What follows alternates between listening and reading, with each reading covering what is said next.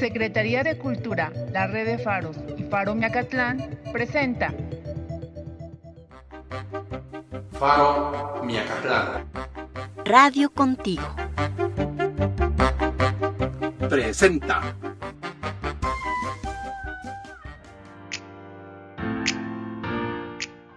Hoy es 2 de noviembre y en México es día de memoria y de reencuentro. Hay luz y colores, a pesar de todo.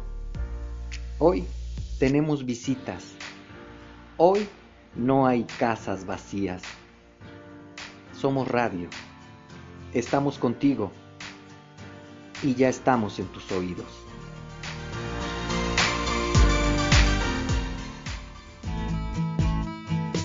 Discapacidad en movimiento, inclusión que se escucha. Hola, ¿cómo les va? Espero que bien. Hablar en estos tiempos de pandemia sobre la muerte no es fácil. Sé que para muchos el dolor, la tristeza, el enojo, la desesperación y tantas y tantas emociones que seguramente hoy, 2 de noviembre, les invaden nuevamente. Pero dejen que les comparte un cuento Sé que es para niños, sobre todo por la serie de dibujos que les explican la partida de un ser querido. Sin embargo, cuando ustedes me escuchen, sé que evocarán muchas cosas significativas. Espero les guste. Esta historia se titula Es así, de Paloma Valdivia. Algunos ya partieron, el gato del vecino, la tía Margarita, el pescado de la sopa de ayer. Otros llegarán. Unos han sido pedidos, otros vienen sin preguntar.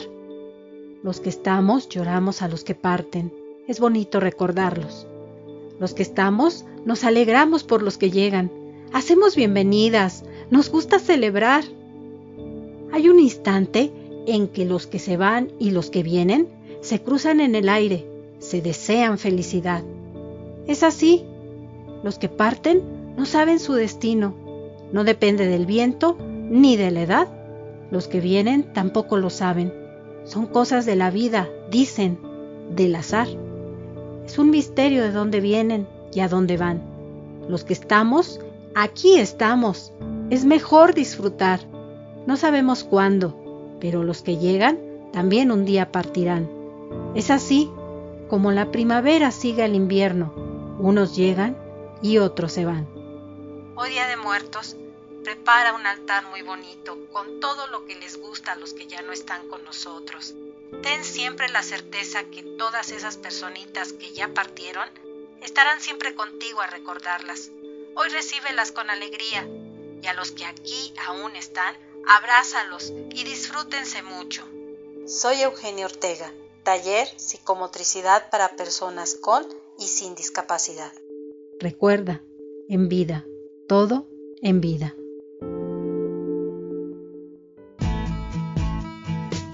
Discapacidad en movimiento, inclusión que se escucha. Contigo en la distancia, radio contigo al aire. Imaginación. Un espacio para imaginar y accionar. En marzo de 2015, el Centro Histórico de la Ciudad de México fue escenario de algunas secuencias de acción de la vigésimo cuarta película del agente 007, James Bond, Spectre. Disparos, explosiones y persecuciones se daban en medio de un supuesto desfile conmemorativo al Día de Muertos. Así, en pantalla quedarían plasmados grupos de comparsas ataviados de catrinas, esqueletos monumentales y coloridas flores enmarcados por festivas melodías que deambulaban por la calle de Tacuba y el Zócalo. Estrenada a nivel mundial el 5 de noviembre de ese año, Spectre mostraba al mundo una inexistente tradición mexicana, un vistoso desfile que ayudase al espectador a ubicar las andanzas del 007. Por la arquitectura neoclásica de los edificios estamos en Europa, Ah, no, si hay calaveras y la gente celebra, es México. Y ya que el mundo había puesto sus ojos en lo que supuestamente ocurre el Día de los Fieles Difuntos en la Ciudad de México, la Secretaría de Turismo aprovechó la ocasión y decidió que la vida imitase a la ficción. Y así, el 29 de octubre de 2016 se dio el primer desfile de Día de Muertos para, podemos decirlo así, no decepcionar al visitante nacional y extranjero que había quedado impresionado con aquella secuencia inicial de una película hollywoodense de espías. Por obvias razones, este año no se realizará el desfile en cuestión, pero no hay duda de que es una actividad de promoción, llámese turística, económica o cultural, que llegó para quedarse. Solo esperemos que dentro de 50 años no aparezca algún olvidado códice que diga que esto de los desfiles o procesiones en honor al inframundo fue un mandato de Huitzilopochtli a los mexicas. Esperemos que no. Así como esperemos que la memoria no nos falle y recordemos que este desfile no es sino una mexicanísima tradición que nos heredó el dios James Bontecutli. Nada más. Soy Gabriel Alfonso Ortega.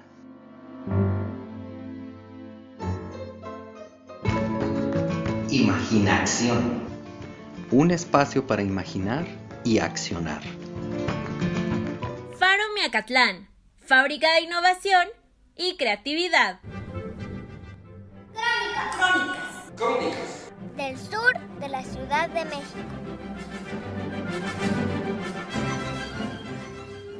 Respecto a la evangelización del pueblo de San Andrés Mixqui, ocurre bajo un proceso como cualquier otro. Eh, a la llegada de los españoles y posteriormente a la caída de México en Tenochtitlán, se pasa a la etapa de conquista espiritual. ¿no? al estar dentro de la cuenca del Valle de México, eh, no, no tardó en, en ocurrir este, este proceso de transformación, de evangelización. Al pueblo llegaron de la Orden de los Agustinos, Fray Jorge Dávila y Fray Jerónimo de San Esteban, eh, de la Orden de los Agustinos para llevar a cabo el proceso de evangelización del pueblo. Sin embargo, hay indicios que, nos muestran que este, este proceso ocurrió previo a, la llegada de esta orden.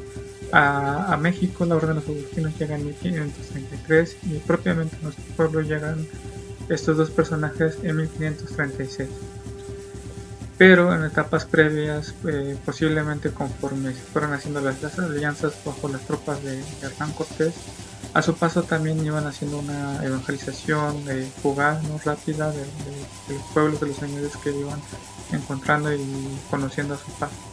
Ese es un, primer intento de, pues, de, este proceso de evangelización, aunque posteriormente eh, se, se inicia una etapa de encomienda, es decir, a esos soldados que participaron con Hernán Cortés se les dio un pago de servicios eh, por más del fruto de los trabajos de los hombres. Se les, eh, había una porción de tierra en la cual trabajaban los naturales y todo eso, todos esos frutos, ¿no?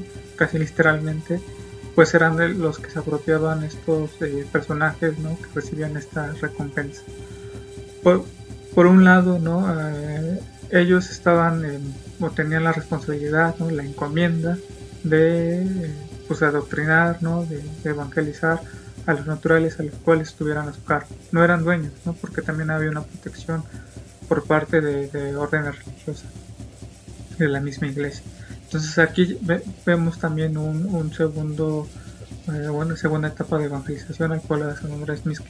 Otra, otra cuestión que nos podría llevar hasta la etapa previa es el paso de la orden de, los franciscanos, en el cual recordaremos pues a Mecameca, Yotzingo, eh, eh, toda esta zona hacia Chalco fue una ruta ¿no? franciscana y por lo tanto de evangelización, ¿no?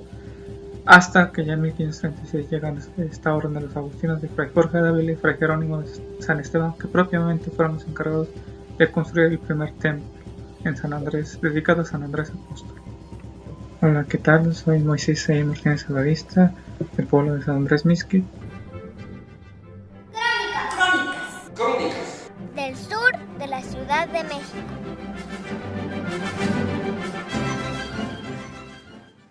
Separados por la distancia. Pero siempre Radio contigo.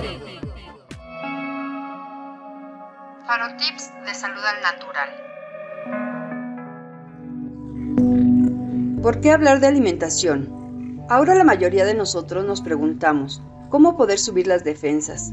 Porque sabemos que así podemos resistir a muchas enfermedades.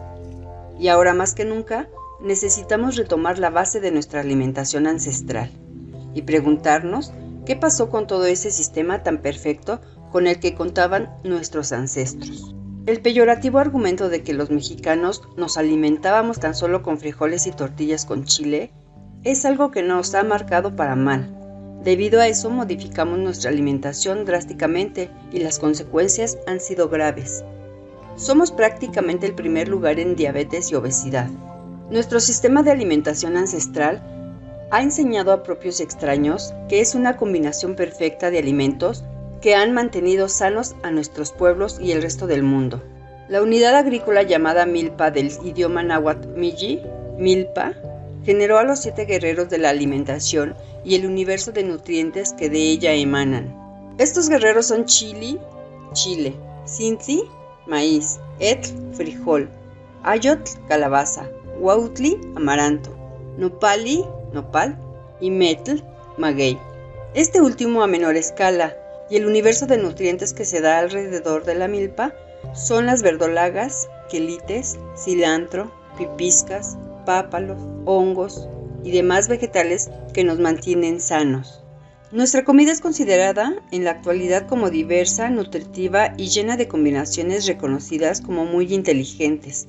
Simplemente con comer frijol, tortilla y chile, estamos llevando a nuestro organismo la mezcla perfecta, porque un cereal que sería la tortilla y una leguminosa que es el frijol, estamos formando una proteína. Esta combinación es la que requiere nuestro organismo para estar nutridos. Eh, otro dato es que nuestros abuelos solo comían carne una vez al año o en festividades muy importantes, y nosotros queremos comer carne todos los días. Así que señoras, señores, necesitamos sentirnos orgullosos de nuestra alimentación ancestral. Soy Beatriz y nos escuchamos en el siguiente Farotip. Faro Miacatlán no es lo que ves, es lo que hacemos juntos. Pues, ¿qué creen?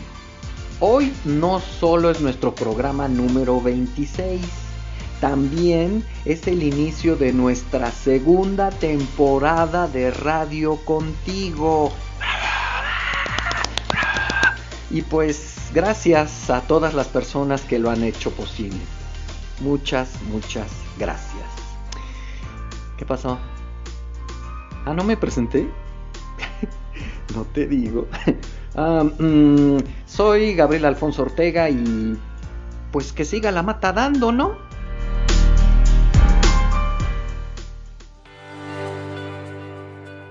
Las bondades de los alimentos contigo.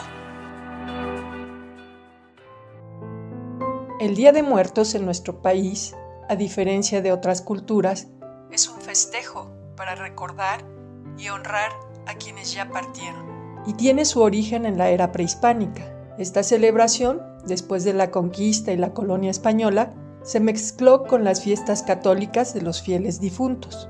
Los alimentos son fundamentales en este día, pues se prepara una ofrenda con los platillos y bebidas que gustaban más a nuestros seres queridos, según sean las costumbres y la región del país.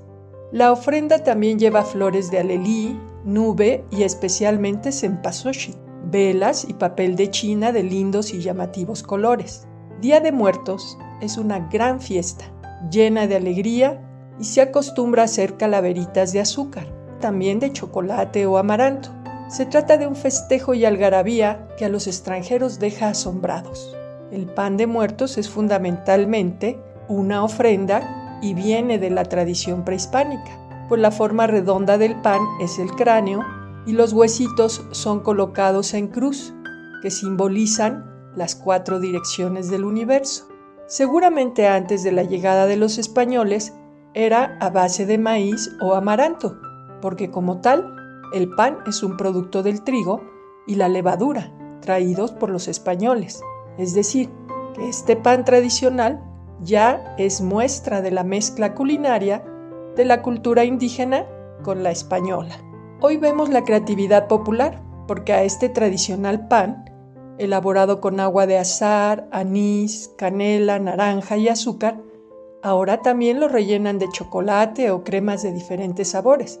Y hay panes de todos los tamaños, es común ver en la mesa de la ofrenda las fotografías de nuestros bisabuelos o abuelitas, tíos y demás parientes que se nos adelantaron para proseguir otro camino, a veces arduo o difícil, por lo cual se les ofrenda su comida. Así es como está presente el plato de mole, y dicen que el mole que más se acostumbra para esta ocasión es el mole negro de Oaxaca, tamales con hoja de plátano, o de la tradicional hoja de maíz. Hay quienes hacen pozole, preparan arroz, frijoles al gusto, arroz con leche, dulce de calabaza preparada con piloncillo. También se coloca agua para aliviar la sed por el largo recorrido que van haciendo nuestros muertos año con año. Pero también se ofrenda una taza de chocolate, una copita de tequila o mezcal, cerveza, rompope, jerez o pulque, según fuera el gusto de nuestros antepasados. Hay quienes siguen haciendo atole con masa de maíz y agua condimentado con canela y piloncillo o vainilla. Además, se le agrega un poco de fruta como la guayaba. Hay tal cantidad de platillos como cada hogar acostumbre. Por esto, es una festividad abundante y rica a lo largo y ancho de todo el país. En esta situación de cuidado colectivo por el cual debemos seguir quedándonos en casa, te invitamos a hacer tu ofrenda con mucha imaginación y creatividad, ya que en esta ocasión las grandes festividades en el espacio público se verán restringidas. Por Fiorella Calderón compartiendo los saberes. El espacio para hacer lo que quiera hacer. Radio contigo. Vivencias milpaltenses.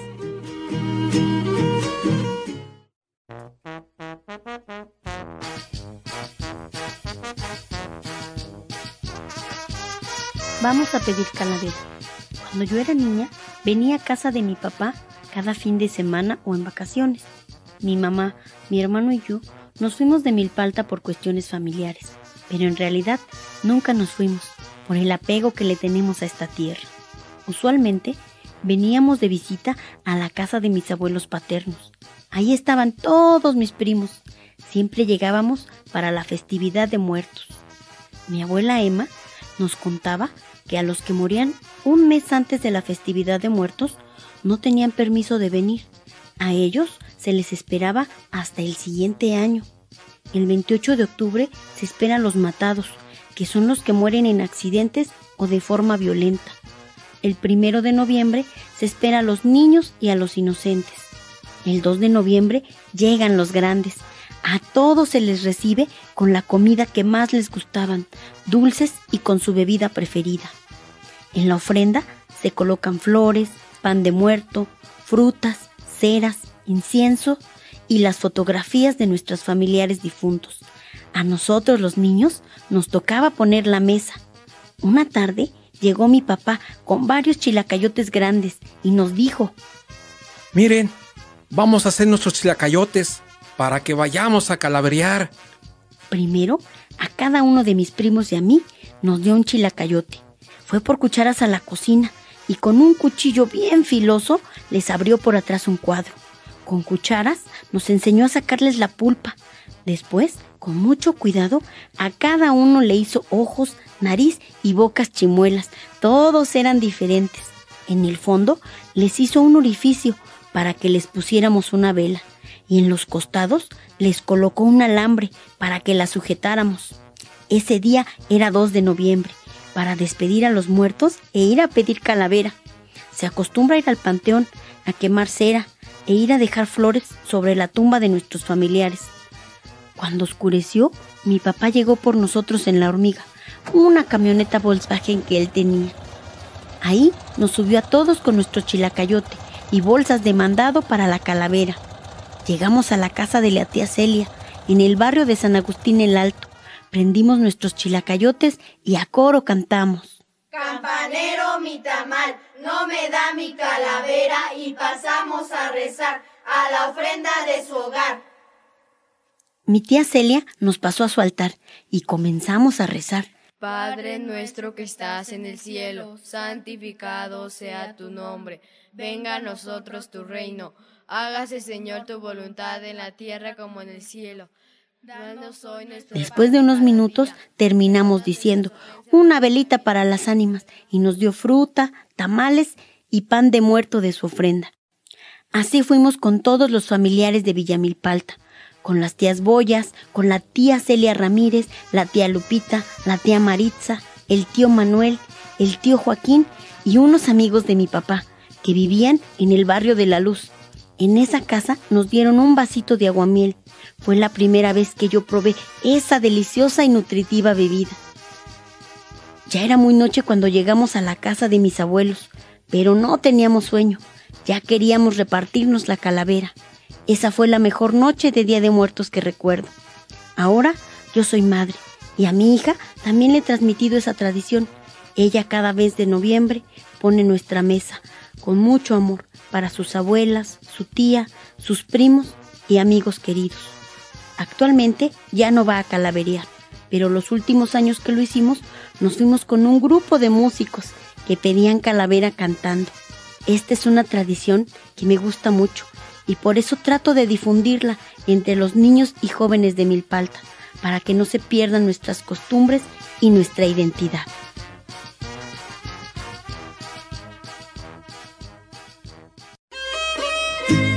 Vivencias milpaltenses.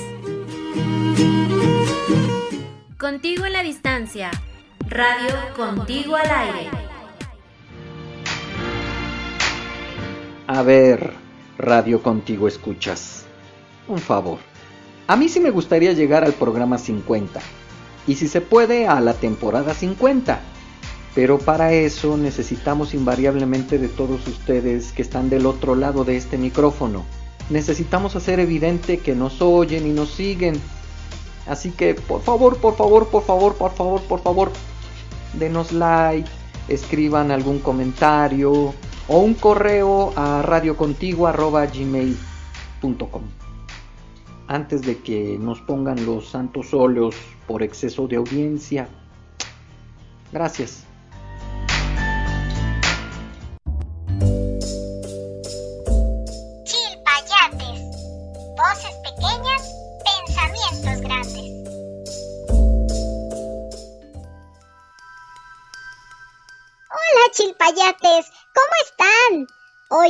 Noviembre, mi amigo Poncho les va a contar un pedacito del cuento La muerte chiquita. Le escribió Ignacio Loranca. Es un bonito relato que nos va a ayudar a entender sobre la vida y la muerte. Escuchemos. Ya las fiestas se acercaban y la comida la Catrina preparaba. Su trabajo era ayudar a la muerte para que siempre trabajara fuerte. Con cierta monotonía, los días corrían. Papá trabajando, mamá cocinando y la muerte chiquita con sus amigos jugando. Pero no todo era felicidad. Día no pasaba en que Juan no mejorara. Y una tarde Juan no llegó con sus amigos a jugar. ¿A dónde está? La muerte chiquita preguntó. A lo que Ana respondió, se fue con tu papá. Y enojada la muerte chiquita se dirigió a su casa. ¿Quién a su papá castigaba si a sus amigos le quitaba? ¿Por qué a Juan te llevaste? Dijo la muerte chiquita enojada. No es correcto que lo hagas. Ya no escucharé más sus carcajadas. Disculpa si te he enfadado, respondió su padre apenado. No es malo lo que yo hago, es lo que se me ha encomendado. No es malo partir de la vida, le dijo su madre conmovida. Así las cosas empiezan, algunas otras terminan. Pasaron los días, de gran pena sufría. Sus amigos fueron a visitarlo, pero verlos no quería. Y a pesar de que era una muerte chiquita, sus padres sentían que le faltaba alegría. Recuperarla tendría, ellos lo sabían, ese importante aspecto de la vida. Y así como hay noche, también hay día. Y a los que me he llevado han cumplido su rutina. Despidámoslos con alegría. Esta noche es de fiesta, dijo mamá Katrina al poner en la mesa dulces, panes y alebrijes, ponche, frutas y perdices. Todo esto para la muerte chiquita era nuevo. Al explicó que ese era Día de Muertos, a merendar con los muertos. Nos vendrán a visitar. Esperemos que nos vayan a convidar. Y al dar las doce del reloj, bajo la ofrenda, una luz apareció. Todos voltearon emocionados, pues un muy esperado visitante llegó. ¡Ay, chilpayates! ¿Quién habrá llegado? ¿Y por qué creen que se emocionaron tanto? Escriban o graben un audio con sus respuestas a radiocontigoalaire.gmail.com También describe cómo es la ofrenda de tu casa, para quién es y qué hiciste tú para que quedara muy bonita. Me dará mucho gusto escucharte o leerte. Yo soy Circaed. Adiós. Chilpayates. Voces pequeñas, pensamientos grandes. Faro Miacatlán. Fábrica de innovación y creatividad. Déjame que te cuente una historia. En este libro se reúnen testimonios del personal del Museo Nacional de Culturas Populares acerca de sus experiencias vividas con lo sobrenatural en el edificio del museo. Y ahora voy a leerles algunas historias, como este que se llama Sombra en el Techo. Era casi mediados del año 2004 entre los meses de abril y mayo. Se encontraba trabajando solo en el taller de mantenimiento que se ubica en el techo de la Quinta Margarita cuando sintió la necesidad de salir al baño. Cerró la puerta del taller y mientras bajaba los cinco escalones de la primera escalera, justo en el primer escalón, fijó la mirada hacia abajo y vio claramente que salía una sombra de la bodega de limpieza, misma que daba vuelta hacia la segunda escalera de salida. Inmediatamente sintió que un escalofrío atravesaba su cuerpo. Algo no estaba bien. Brincó los escalones que le faltaban para ver de quién era esa sombra. Bajó corriendo, asomándose hacia el patio jacarandas, y no había nadie se regresó como alma que lleva el diablo hacia la quinta Margarita. Y tampoco había nadie. Simplemente la sombra se desvaneció con la luz brillante del sol de aquel mediodía. Déjame que te cuente una historia.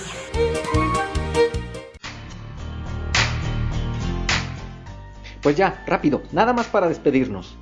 Contamos con ustedes para esta segunda temporada. Conste, soy Gabriel Alfonso Ortega y ya estuvimos en tus oídos. ¡Vámonos! Participaron en este episodio los facilitadores. Flor Chavira de Niños Reporteros. Regina Rodríguez de Radio Aventureros. Gabriel Alfonso Ortega de Teatro de Papel. Eugenia Ortega de Psicomotricidad para Discapacidad. Beatriz Garnica de Salud al Natural. Voces invitadas. Jesús Linares. Dianeri Argumedo. Andrew Rojas. Juana Reyes. Fiorella Calderón. Moisés Martínez. Colaboraciones especiales. Consejo de la Crónica Milpalta. Locutor animador, Gabriel Alfonso Ortega. Idea original y producción, Regina Rodríguez. Realización, Flor Chavira. Musicalización, Flor Chavira y Regina Rodríguez. Edición de video, César Ramírez.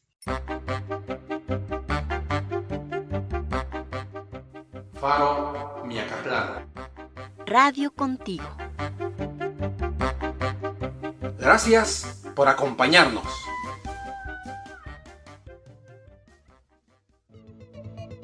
Secretaría de Cultura a través de la red de Faros y Faro Miacatlán presentó